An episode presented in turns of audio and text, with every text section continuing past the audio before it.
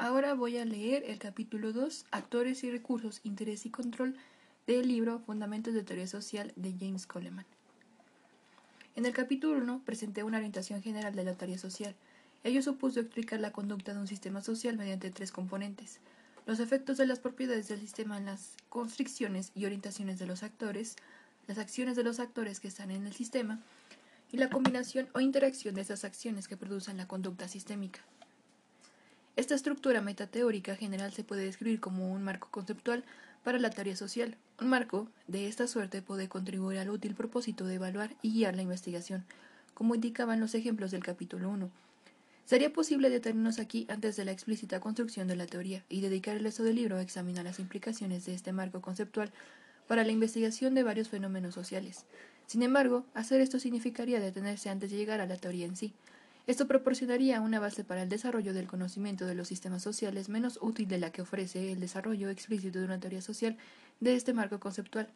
Voy a proceder a desarrollar una teoría más explícita en dos fases. Las partes 1, 2 y 3 y 4 del presente libro exponen una especificación verbal y cualitativa de la teoría. La parte 5 contiene una especificación formal. Esta división de la tarea tiene dos valores. Primero, la utilidad de la teoría para la investigación se puede dividir en una parte que no depende de la construcción de modelos formales y otra que sí depende de esa construcción. Parece deseable separar estas dos partes con el fin de que los resultados que dependen de la construcción de modelos formales no oscurezcan los que no, no dependen de ella. Segundo, me he extendido más en la tarea de llevar a cabo el desarrollo cualitativo de la teoría que en la de desarrollar el modelo formal, por lo que este último cubre solo un subconjunto de los fenómenos tratados en el desarrollo cualitativo. Una indicación del modo en que usaré el marco conceptual del capítulo anterior para construir una teoría más explícita es considerar el funcionamiento de un mercado económico por medio de un sistema de contratos tentativos, como el, que describe Walras. Aquí la idea de conducta sistémica tiene algo de cosificación, porque las acciones de cada actor tienen efectos directos solo en aquellos con los que el actor ha discutido los contratos, y los cambios de los contratos de cada actor podrían depender solo de la comparación entre tasas de intercambio con quienes se encuentran próximos, a menos que exista una institución que garantice una comunicación total de la información sobre todos los contratos tentativos. Pero en este caso de mercado, la cosificación se torna más y más real debido a que la difusión de la información hace que la converjan varios contratos hacia un único conjunto de tasas de intercambio por cada par de bienes. El precio de mercado es una propiedad emergente del sistema que surge de las varias interacciones en pareja. Como indica este ejemplo, en la emergencia de al menos algunos sistemas de conducta podría ser más útil conceptualizar los procesos de retroalimentación que producen esa conducta, no solo como relaciones explícitas micro a macro y macro a micro, sino como interdependencias que las teorías perdón, entre las acciones de los diferentes actores. En los diversos desarrollos de la teoría a lo largo de este libro, en algunas ocasiones conceptualizaré esos procesos de una de, esas dos maneras y, en otras, de la otra, dependiendo de lo que parezca más útil en cada caso. En este capítulo voy a desarrollar la base conceptual para interdependencia entre las acciones de los actores individuales. En esta estructura conceptual, la única acción tiene lugar en el nivel de los actores individuales y el nivel sistémico. Existe solo en tanto de propiedades emergentes que caracterizan al sistema de acción como un todo. Solo en ese sentido existe conducta del sistema. No obstante, surgirán propiedades en el nivel del sistema, de forma que se pueden generar proposiciones en el nivel del sistema. Los elementos. En todo sistema básico hay dos tipos de elementos y dos maneras en las que se relacionan. Los elementos son los actores y las cosas sobre las que tienen control y las en las que tienen algún interés. Llamaré a estas cosas recursos o eventos. Dependiendo de su carácter, las relaciones entre los actores y los recursos son, como lo acabo de señalar, el control y el interés. Es útil considerar brevemente el concepto de interés porque tiene una larga historia de pensamiento en el pensamiento social. Hirschman traza sus orígenes conceptuales. El término tuvo que emplearse originalmente como un eufemismo que servía, ya en la Edad Media tardía, para hacer respetable una actividad, el cobro de interés por los préstamos, que llevaba mucho tiempo considerándose contraria a las leyes divinas y que era conocida como el pecado de la usura. Como Hitcham señala, el concepto de interés o de autointerés se se desarrolló extraordinariamente durante los siglos XVI, XVII y XVIII. Impulsó con los consejos de Maquiavelo al príncipe la aparición de una práctica estatal liberada de restricciones morales. Contribuyó a la formación de los principios de la naciente disciplina de la economía en la obra de Adam Smith, y en otros, y representó un papel de la revolución conceptual de las ideas sobre la relación del yo con la sociedad que formó parte de la Revolución Francesa. En el siglo XVIII el interés para algunos el concepto central del mundo social. Así expresó el filósofo francés Helvetius esta idea. Igual que el mundo físico se rige por las leyes del movimiento, el universo moral se rige por las leyes del interés. La historia del concepto está documentada desde entonces, tanto en su papel científico-social como en el sentido comprendido por la sociedad como un todo. El interés representará un papel central en la teoría presentada en este libro. Su papel es similar al que vislumbró Helvetius en el siglo XVIII. En los capítulos 19 y 34, sin embargo, examinaré la posibilidad de disolver este concepto mediante el análisis de la estructura interna del actor. Si los actores controlan todos los recursos que les interesan, entonces sus acciones son directas. Simplemente ejercen su control con el fin de satisfacer sus intereses. Por ejemplo, si los recursos son los alimentos, el control lo ejercen consumiendo esos alimentos. Lo que define un sistema social, a diferencia de un conjunto de individuos que ejercen la forma interdependiente de su control sobre las actividades para satisfacer sus intereses, es un hecho estructural simple. Los actores no controlan todas las actividades que pueden satisfacer sus intereses y descubren que alguna de esas actividades está parcial o totalmente bajo control de otros actores. Así, la persecución de los intereses propios en esta estructura requiere necesariamente la implicación de un actor en algún tipo de transacción con otros actores. Esas transacciones incluyen no solo lo que normalmente se conoce como intercambio, sino también como una variedad de otras acciones que se incluyen bajo una concepción más general del intercambio. Por ejemplo, sobornos, amenazas, promesas, inversiones en recursos. Es por medio de esas transacciones o interacciones sociales como las personas pueden usar los recursos que controlan y que tienen menor interés en realizar del que tienen en los recursos controlados por otros actores. Un sistema de la acción social ha de basarse, como mínimo, en dos actores, cada uno con control de los recursos del interés para otro. El interés de cada uno en los recursos que están controlados por el otro es lo que les conduce, como actores intencionales, a involucrarse en acciones que les implica a los dos. El diagrama de esta mínima e innecesaria base de la figura 2.1 nos hace comprender por qué esto puede considerarse un sistema de acción en lugar de simplemente un par de actores interdependientes. Es esta estructura junto al hecho de que los actores son intencionales y tienen el objetivo de la maximización de la realización de sus intereses, lo que confiere interdependencia o un carácter sistémico a sus acciones. Y aquí viene la gráfica y continúo con la lectura. Formas de interdependencia. Friedman describe tres tipos de interdependencia entre los actores. Al primero lo llama interdependencia estructural, donde cada actor supone que las acciones de los otros son independientes de las suyas. En esta forma de interdependencia, cada actor cuando decide un curso de acción puede interpretar el entorno como algo fijo, en lugar de algo reactivo. La acción de un comprador de un mercado donde los precios se pueden considerar fijos, es decir, si ese comprador es lo suficientemente pequeño en relación con los demás en el mercado como para que sus acciones no influyan en los precios. Ejemplifica la interdependencia estructural. Cuando un sistema implica solo interdependencia estructural, la racionalidad está bien definida. Como el entorno social no es contingente, bien la racionalidad bajo certeza cuando el resultado de la acción es seguro, bien la racionalidad bajo riesgo, cuando, porque cuando el resultado de la acción tiene solo una cierta probabilidad menor que 1.0. Proporciona el modelo adecuado para la acción racional. A la segunda forma de interdependencia, Friedman la califica interdependencia conductual. En la interdependencia conductual, las acciones de cada actor están condicionadas por la de otros en un momento anterior en el tiempo. Esto implica que un actor debe basar su acción en consideraciones más complejas de las que hace en la interdependencia estructural. Debe reconocer que su acción puede tener consecuencias y para él mismo no solo directamente, sino también indirectamente a través de otro actor cuya acción se ve afectada por la suya propia. Además, debido a este efecto en la acción del otro, su propia acción subsiguiente puede verse afectada, lo que puede generar un efecto en él que constituye un efecto indirecto secundario de la acción en curso. Esta secuencia de efectos indirectos puede ser indefinida. En esta situación, la pregunta de qué es racional para el actor depende de su información, tanto sobre el número y carácter de las elecciones futuras como sobre el tipo de estrategias que perseguirán nosotros. En esta forma de, de interdependencia, la definición de qué estrategia es racional para un actor no es independiente de las estrategias utilizadas por otros de los que él es interdependiente. Un ejemplo de interdependencia conductual es la negociación entre dos o más actores, un proceso en el que la estrategia propia depende de conocer no solo los intereses del otro, sino también la estrategia del otro, que normalmente incluye supuestos sobre la propia estrategia. Otro ejemplo es el desarrollo de expectativas y obligaciones entre dos personas en el transcurso del tiempo, un proceso que depende de que supone o conoce cada uno no solo sobre el interés del otro, sino también sobre sus estrategias. Una tercera forma de interdependencia identificada por Friedman es la interdependencia evolutiva. En la interdependencia evolutiva existe una interdependencia conductual durante un periodo de tiempo suficientemente largo, de modo que, mediante la supervivencia selectiva, la combinación de estrategias de una población cambia hacia determinado equilibrio de estrategias, que no necesariamente ha de ser un único punto de equilibrio. Para analizar la interdependencia evolutiva se han incorporado las ideas de la biología evolutiva, en particular el concepto de estrategias evolutivamente estables que desarrolló Maynard Smith.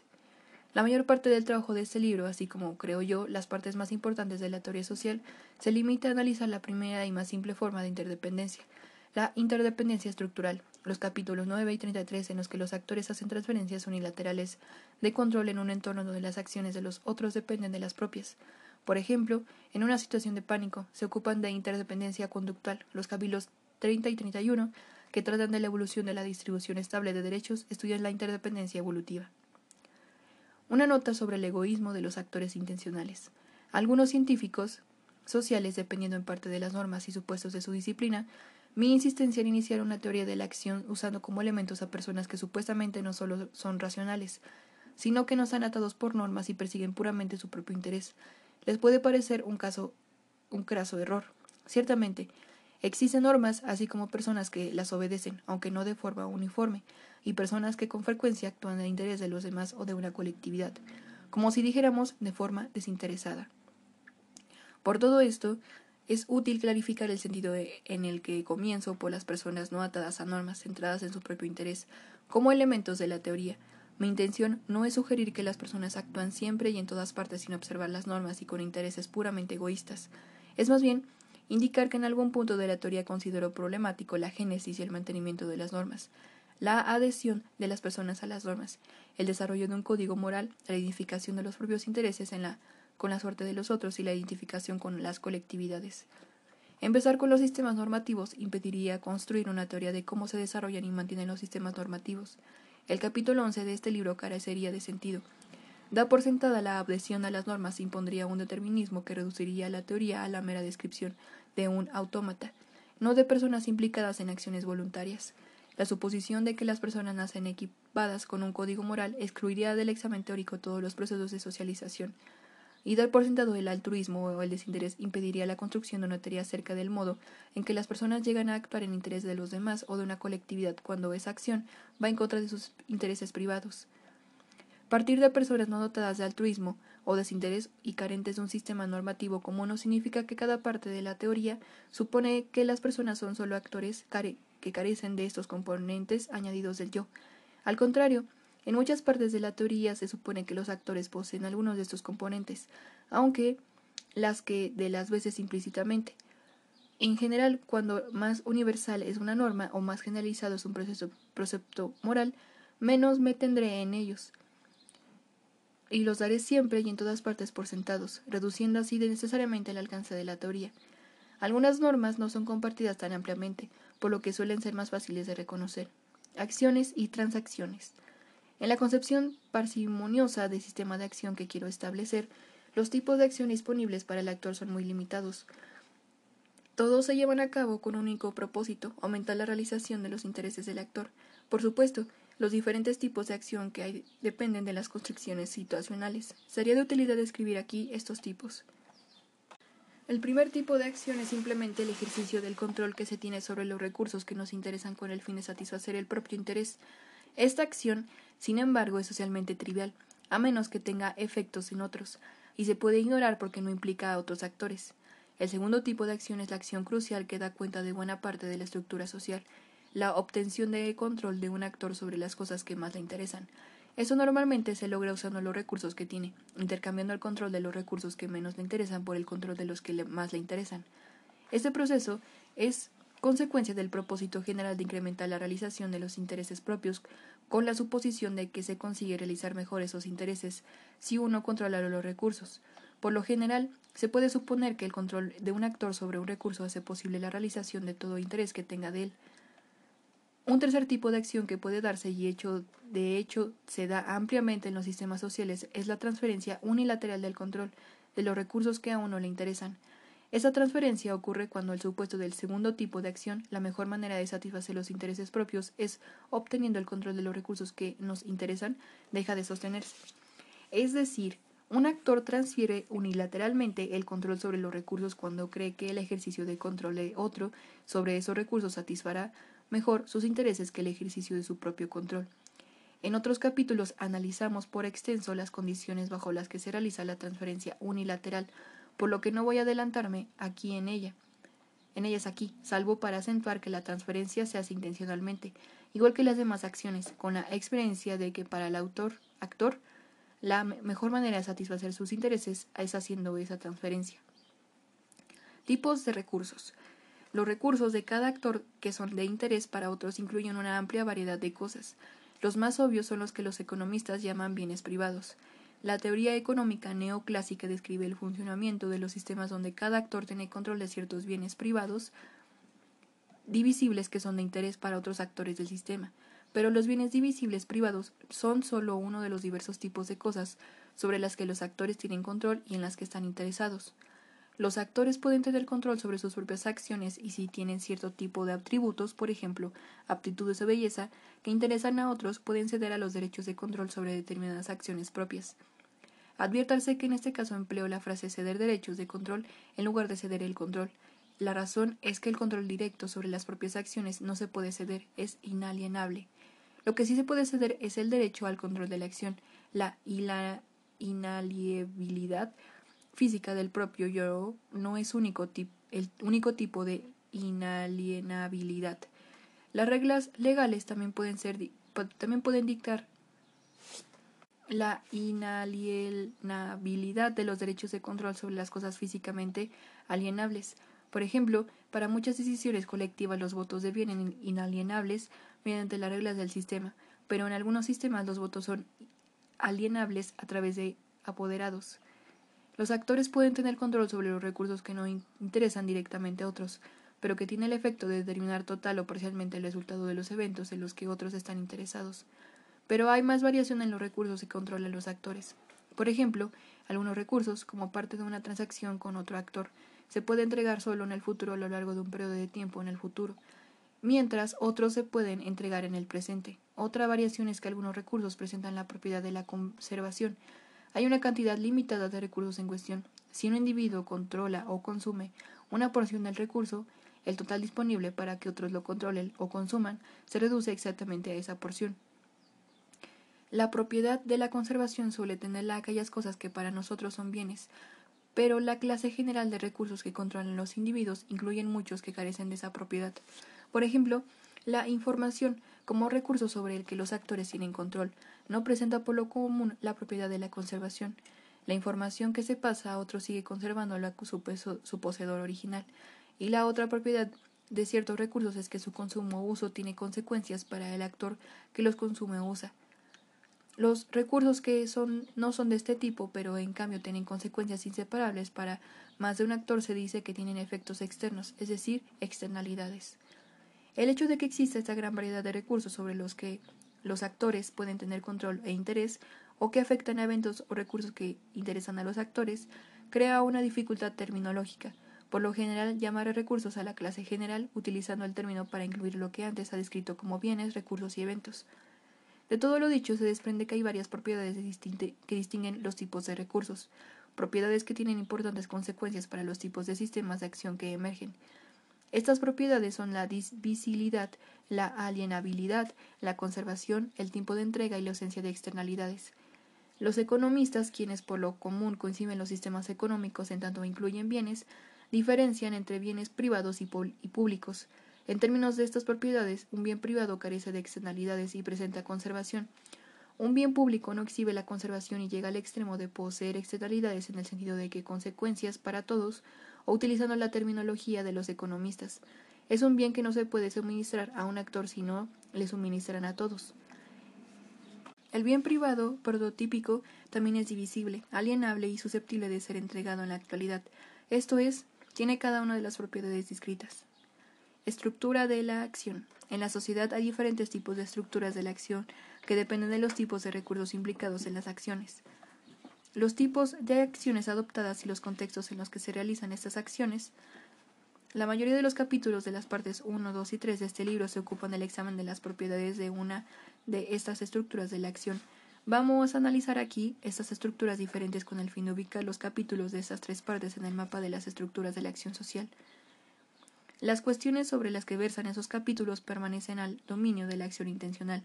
En el mapa, este dominio es el área que hay dentro del mayor círculo de todos, el llamado A, aunque no todas, muchas acciones estudiadas se pueden describir como transferencias de control de los recursos o de los derechos de control de los recursos. Esta es el área de la figura 2.2 que está encerrada en el segundo círculo más grande llamado B. Algunas de estas transferencias, pero no todas, se realizan mediante el intercambio y otras unilateralmente. Las que se hacen unilateralmente son las encerradas en el círculo C y las realizadas mediante intercambio están fuera del círculo C pero dentro del B. Una transferencia peculiar es la transferencia de los derechos del control de las propias acciones representada por el área encerrada en D. Esta área está totalmente dentro de B, en parte dentro de C, es decir, de las transferencias unilaterales, y en parte fuera, es decir, fuera de las transferencias mediante intercambio. En todos estos círculos, las transferencias de control o de derechos de control se realizan de forma aislada en algunas ocasiones, pero en otras se realizan como parte de un sistema de relaciones. Por ejemplo, en un mercado o en condiciones de proximidad espacial y temporal, como la conducta colectiva. El área que encierra el círculo E representa las transferencias que se realizan como parte de un sistema de relaciones. La región de la figura 2.2, renumerada con 1, es la acción intencional, que apenas es social no implica la transferencia de derechos o recursos ni unilateralmente ni por intercambio. Tiene como tiene, ni tiene consecuencia para los demás. Como apenas es social, solo se tratará de forma implícita en el capítulo 3 de este libro, que se ocupa de los derechos a actuar de forma muy general, pero no se examina por separado. Los problemas para, que la, para la ciencia social en esta región son los que tratan los psicólogos en sus trabajos sobre las desviaciones de la racionalidad, el principio, el capítulo 19, perdón, contiene una breve análisis de esos trabajos. La región 2 de la figura es la transferencia de derechos o recursos por medio del intercambio, pero no en un mercado ni en otro sistema de intercambio. De ella se ocupa la mayor parte de la denominada teoría del intercambio en sociología. Se analiza en el presente capítulo y se trata formalmente en la primera mitad del capítulo 25. Sin embargo, es la parte menos interesante de la teoría de la acción social, porque apenas se puede decir nada sobre ella que, tenga capacidad deductiva. La región 3 son las relaciones de intercambio en un sistema de intercambio, pero no implican la transferencia de los derechos de control de las propias acciones. Este es el criterio definitorio de un mercado que no implica relaciones de autoridad y que incluye no solo los mercados económicos, sino también los sistemas de intercambio de los recursos que son menos tangibles y no se intercambian por dinero. El intercambio de intangibles que ocurre en estos grupos sociales se incluye en esta región. Estos sistemas se estudian en el capítulo 6 y formalmente en la segunda mitad del capítulo 25 y en el 26 y en el 27. La región 4 es el intercambio en el que un actor cede los derechos a controlar sus acciones, el tipo de intercambio que crea una relación de autoridad. Otro tipo de relación de autoridad, del que el mejor ejemplo es la relación de autoridad carismática, se describe en la región 5, en la que un actor cede unilateralmente a otro el derecho a controlar sus propias acciones. Las relaciones que representan las regiones 4 y 5 se examinan en el capítulo 4, que se ocupa de las relaciones de autoridad en general. El capítulo 5 sobre las relaciones de confianza también examina el tipo de transferencias unilaterales de autoridad que están representadas en la región 5. En la región 6, 6 se incluyen las relaciones que implican una transferencia unilateral de recursos tangibles o intangibles, esa transferencia suele implicar confianza y, en la medida en que lo hace, se estudia en el capítulo 5. Estas relaciones de confianza se tratan formalmente en el capítulo 28. Las regiones 7 y 8 implican sistemas de acción en los que la autoridad sobre la propia acción es uno de los recursos implicados en el intercambio.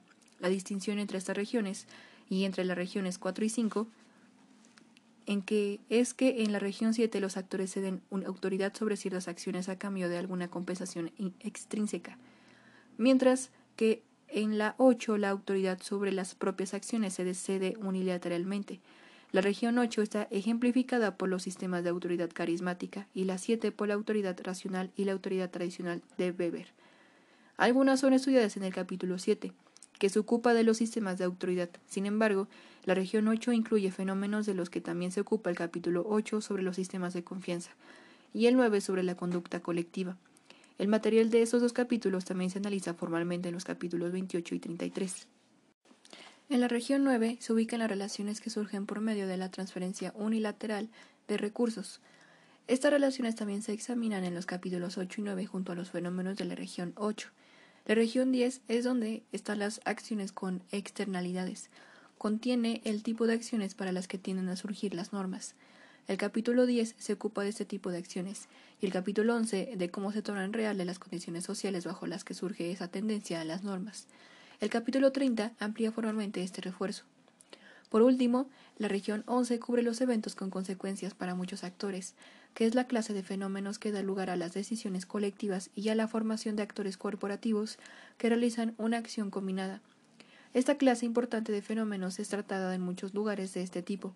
El capítulo 13 examina las condiciones bajo las que los derechos se otorgan a un actor corporativo con el fin de que lleve a cabo una acción unitaria para la colectividad como un todo. Los capítulos 14 y 15 examinan los problemas de la toma de decisión colectiva, cuando los derechos a decidir sobre estas acciones no los ejerce dictatorialmente un actor. Los capítulos 16 y 17 y 18 examinan los problemas especiales que afrontan los actores corporativos. Algunos de esos problemas se examinan formalmente en el capítulo 31 y otros en el capítulo 34. Intercambio social. Una propiedad del sistema teórico desarrollado aquí es la parsimonia. Los actores están conectados a los recursos y por lo tanto indirectamente entre ellos, por medio de dos únicas relaciones, su control sobre los recursos y su interés en los recursos. Los actores tienen un único principio de acción, el de actuar con el fin de maximizar la realización de sus intereses. Tal acción puede ser simplemente consumativa, realizar el interés de, actor. Si no es así, la maximización del principio suele conducir a un único tipo de acción, el intercambio de control o derechos de control sobre los recursos o eventos. Sin embargo, bajo ciertas circunstancias puede conducir a la transferencia unilateral de control o del derecho de control a otro. Más adelante en el capítulo 9 analizaré otra posible forma de acción, el cambio de los intereses propios, pero este es innecesario para la mayor parte del desarrollo teórico.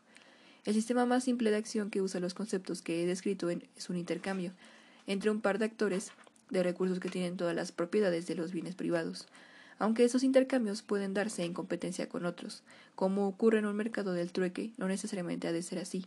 El, intercambio social abunda en toda la vida social. De hecho, algunos teóricos sociales como Homans y Blau han construido teorías sociales basadas principalmente en este tipo de procesos de intercambio. En los intercambios sociales de recursos que no son bienes económicos, los recursos intercambiados pueden no tener todas las propiedades de los bienes privados, pero esto no importa para ciertas deducciones cualitativas. En este apartado voy a examinar la conducta de tales sistemas y puntualizar algunas posibles deducciones cualitativas. El intercambio en la vida social puede tornarse complicado, porque en muchas áreas de la vida social las instituciones que facilitan los intercambios de control, especialmente los intercambios que requieren más de dos partes, no están tan desarrolladas como las instituciones para el intercambio de los recursos económicos. No obstante, en este sistema de acción básico que voy a esbozar supongo que se pueden realizar esos intercambios. La restricción impuesta a un proceso de intercambio no construye tanto como parece inicialmente, toda vez que los intercambios no se limitan exclusivamente a los bienes económicos. En un intercambio de bienes económicos, cada actor, cuando ofrece un intercambio, solo puede mejorar el lote del otro actor, razón por la que normalmente pensamos que esos intercambios son voluntarios y mutuamente beneficiosos. Pero cuando se incluyen eventos de otro tipo, también se pueden usar el intercambio para caracterizar fenómenos que normalmente se conciben como coerción. Las amenazas que incluyen junto a, las promesas, cuando un padre amenaza a su hijo con un azote si desobedece, el padre está abandonando temporalmente el derecho a pegar a su hijo, derecho que el padre siempre tiene en virtud de su control legal y físico sobre el hijo, a cambio de que su hijo satisfaga su interés. Además, muchos de los fenómenos que normalmente no se consideran un intercambio, sino la exhibición de recursos, los puede precedir una forma bastante simple de la teoría. Por ejemplo, Dahl señala en su estudio de New Haven y otros científicos de la política defienden en otras obras que muchos actores potencialmente poderosos de una comunidad no ejercen su poder en la toma de decisiones comunitarias. El resultado final suele ser el que las decisiones se toman sin la influencia de los actores más poderosos de la comunidad, un fenómeno un tanto desconcertante, pero como los recursos políticos son susceptibles de usarse en cualquier tipo de evento y son parcialmente consumidos al usarlos, por ejemplo, el apoyo popular a una corporación que tiene una fábrica en una ciudad se reducirá si la corporación usa su poder para oponerse a una política popular. Su empleo de forma selectiva puede servir al actor para maximizar la realización de sus intereses. La figura 2.1 ilustra la idea de un sistema en el que surge espontáneamente un intercambio. En el sistema que aquí se representa, el actor A está interesado en el recurso E, pero no tiene control sobre él.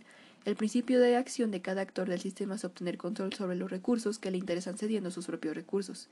El recurso tiene, que tiene A2 es el control sobre E2. El actor A1 es interesado en E2, de forma que A2 puede obtener el control sobre E1, cediendo parte del control de E2. Equilibrio social. Por medio de intercambios como el que se acaba de describir, se produce una reducción en la discrepancia entre los intereses y el control hasta un punto en el que se da un equilibrio, un punto en el que no haya intercambios que puedan incrementar la realización esperada de los intereses de ambos actores. En este punto, cada actor habrá maximizado su realización esperada del interés hasta el grado permitido por los recursos iniciales. En determinadas condiciones, como las de un sistema con un número pequeño de actores, puede no haber un único punto de equilibrio. Por ejemplo, en el caso de dos actores que tienen control sobre una serie de cosas que les interesan a ambos, habrá toda una serie de puntos de equilibrio, cada uno de los cuales podrá ser mejor para ambos actores que el punto inicial, y mejor que cualquier punto de fuera de esa serie. Pero ninguno de ellos será mejor para ambos actores que cualquier punto de esa serie, hay una cierta cantidad de tasas de intercambio que situarán a ambas partes en una situación mejor que antes de hacer el intercambio, pero si no existe un mercado no se puede determinar cuál de ellas se dará. El punto de equilibrio que se logra en un sistema de intercambio así de pequeño se puede describir como una propiedad del sistema, es decir, una propiedad del nivel macro, igual que el precio en el intercambio de mercado.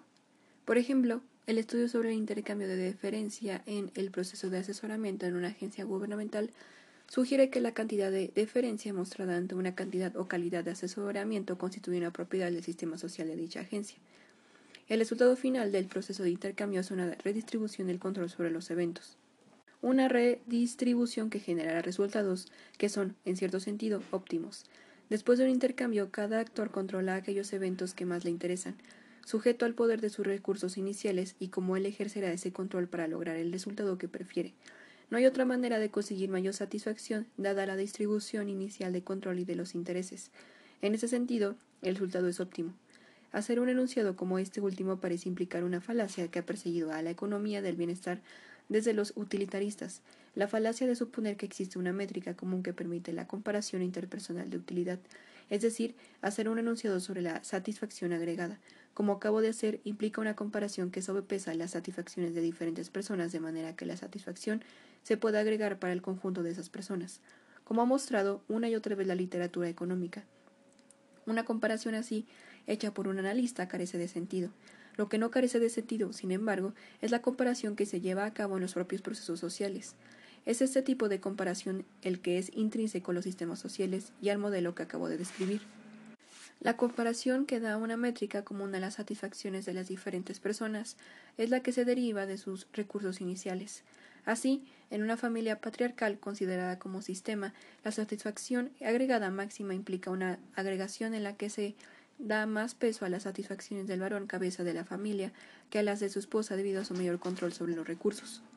En un hogar matriarcal, las satisfacciones de la esposa pesan más que las del esposo en la satisfacción agregada máxima debido al mayor poder que ella tiene.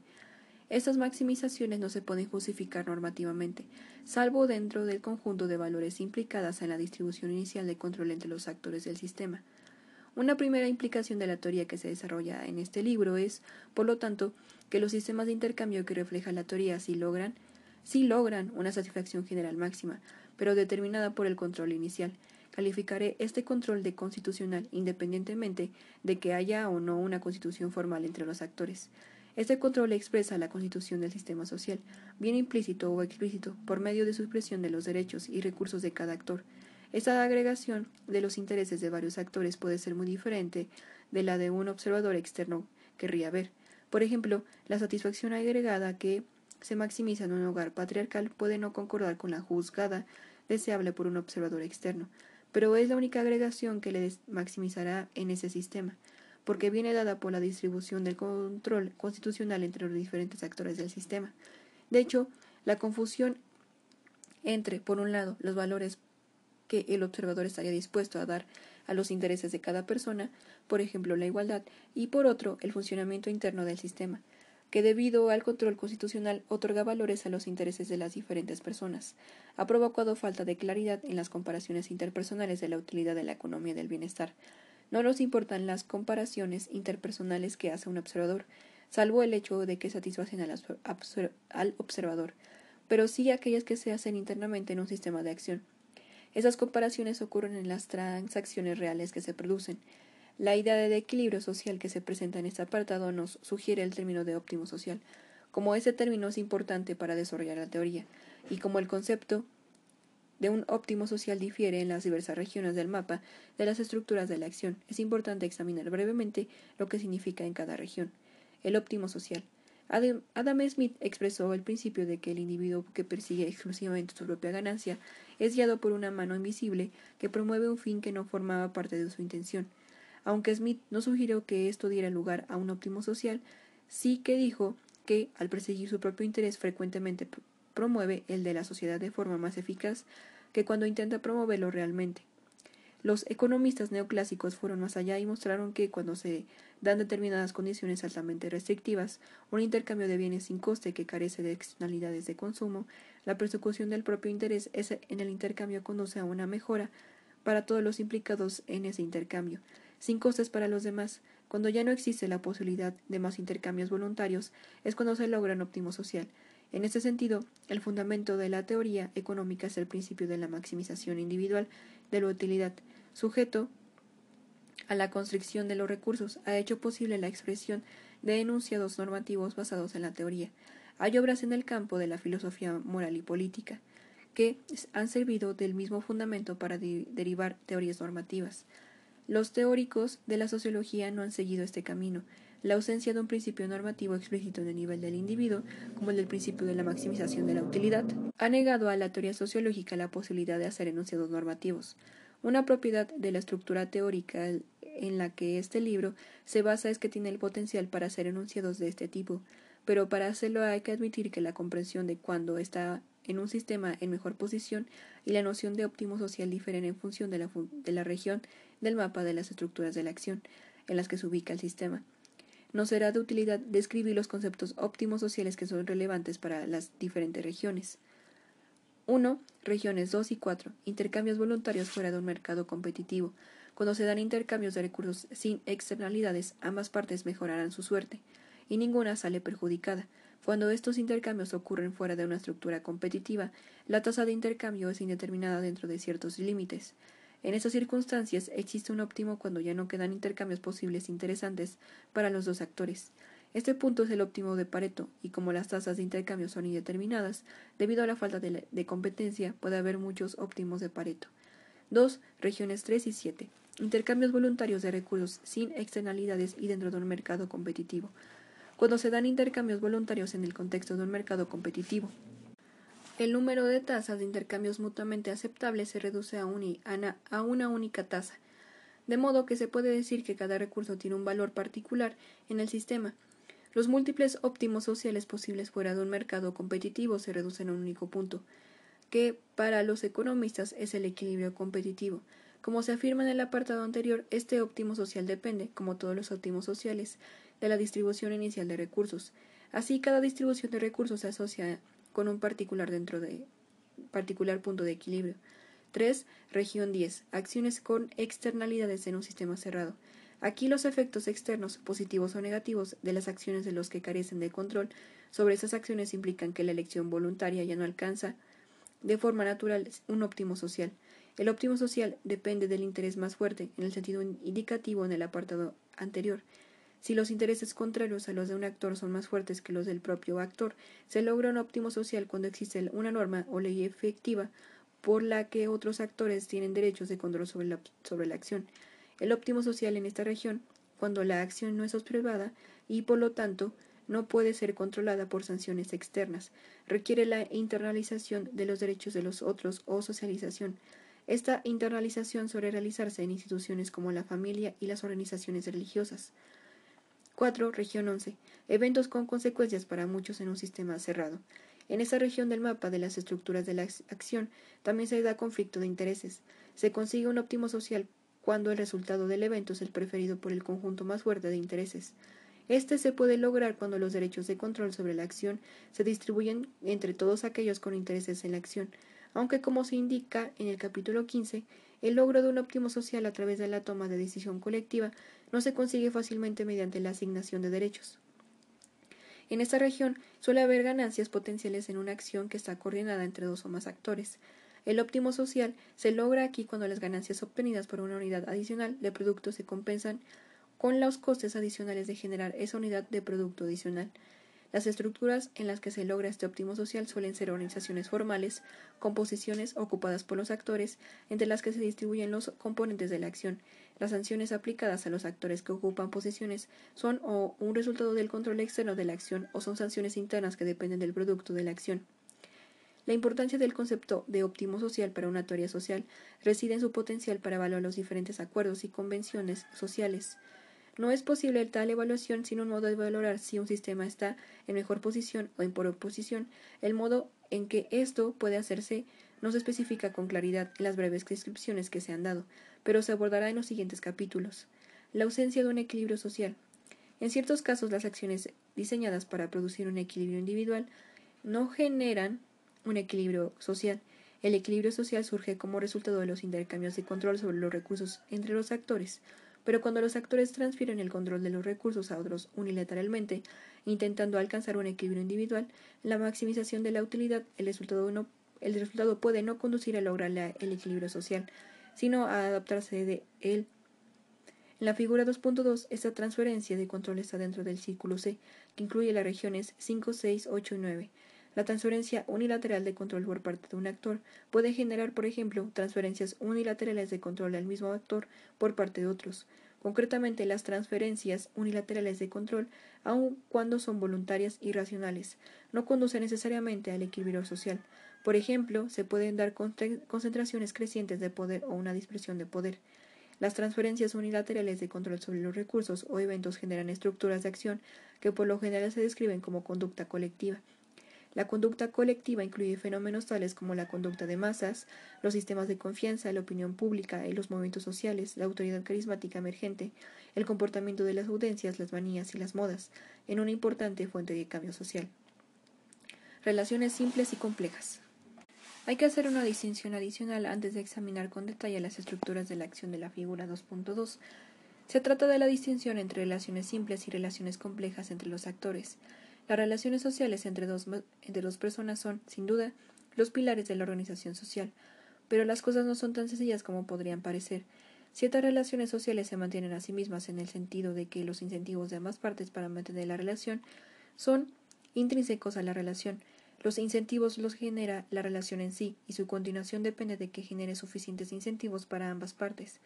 Muchas de las relaciones que nosotros consideramos relaciones sociales son así lazos sociales primordiales, relaciones de amistad, relaciones sociales informales de todo tipo, y relaciones de autoridad como las del amo, sirviente y las de padre e hijo. Se pueden considerar estas relaciones como pilares de la organización social en general. La organización social que crece, por ejemplo, en una comunidad o una red social expansiva es una amalgama de esas relaciones. A estas relaciones las calificamos de simples para distinguirlas de una segunda clase de relaciones. La segunda clase de relaciones sociales son las que no se mantienen por sí mismas y dependen de una tercera parte para continuar. Los incentivos de una o ambas partes para continuar la relación no son intrínsecos a la relación, sino que provienen del exterior. Este es el tipo de relación en el que se basa la organización social. La organización social formada por tales relaciones no solo crece, puesto que una o las dos partes de cada pareja carece de incentivos para establecer esa relación, este tipo de organización tiene que construirse porque se basa en estructuras más complejas de incentivos que implican a tres o más partes en cada relación de dos actores. La organización es una estructura de relaciones que comparta obligaciones y expectativas, pero como sí sucede en una organización social formada por relaciones simples, en ella las obligaciones y expectativas de cada persona no necesita no necesariamente han de producir un, un lado positivo de equilibrio de las relaciones de cada persona. Cada persona necesita solo un lado de equilibrio positivo que abarque el conjunto total de actores implicados en esta compleja estructura de incentivos. Calificaré de manera compleja esta forma de relación. Se puede considerar que el entorno social está formado por dos partes. Una es el entorno social natural, que crece con autonomía a medida que las relaciones sociales simples se desarrollan y expanden las estructuras. La otra parte es lo que se puede describir como el entorno social edificado o construido, organizaciones compuestas de relaciones sociales complejas. El entorno social construido no se desarrolla de forma natural por mor de los intereses de los actores que constituyen las partes de las relaciones. Cada relación puede estar construida por un extraño y cada relación es viable solo por sus conexiones con otras relaciones constituyentes de la misma organización. El concepto relacionado de viabilidad en el caso de los actores corporativos se examina en el capítulo 16. La estructura es como un castillo de naipes en el que existe una amplia interdependencia entre las diferentes relaciones que lo componen, a diferencia de las estructuras que desarrollan a partir de relaciones simples. Las estructuras construidas a partir de relaciones complejas tienen fronteras definidas que distinguen lo que está dentro, lo que forma parte de la estructura compleja de incentivos independientes, de lo que, de lo que está fuera de la estructura. Por ejemplo, más común de un entorno social construido es el moderno actor corporativo constituido por posiciones ocupadas por personas. En este libro trataremos por extenso estos actores corporativos. Incluso incluyen, perdón, corporaciones, oficinas gubernamentales, sindicatos y otras formas. Buena parte del entorno social que rodea a las personas en la sociedad moderna es un entorno social construido, igual que la mayoría del entorno físico que rodea a las personas en la sociedad moderna es un, en un entorno físico construido formado por edificios y calles. Los bienes económicos de los que depende la vida moderna son productos del entorno social construido que se basa en relaciones complejas, pero parece muy posible que el entorno social construido, tal y como lo conocemos, sea solo el inicio de formas aún más complejas de organización social, formas que aún no han sido inventadas. Y hasta aquí la lectura del capítulo 2.